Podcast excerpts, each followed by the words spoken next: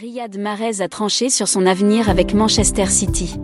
À 31 ans, Riyad Mahrez, qui est à l'apogée de sa carrière, a donc le choix entre le renouvellement de son bail avec le club anglais ou opter pour l'une des nombreuses autres formations qui veulent s'offrir ses services. Le nom de Riyad Mahrez est d'ailleurs souvent cité parmi les joueurs en passe de changer de club en cette fin de saison. Il ne se passe pas un jour sans que les médias n'annoncent le nouveau point de chute de l'international algérien.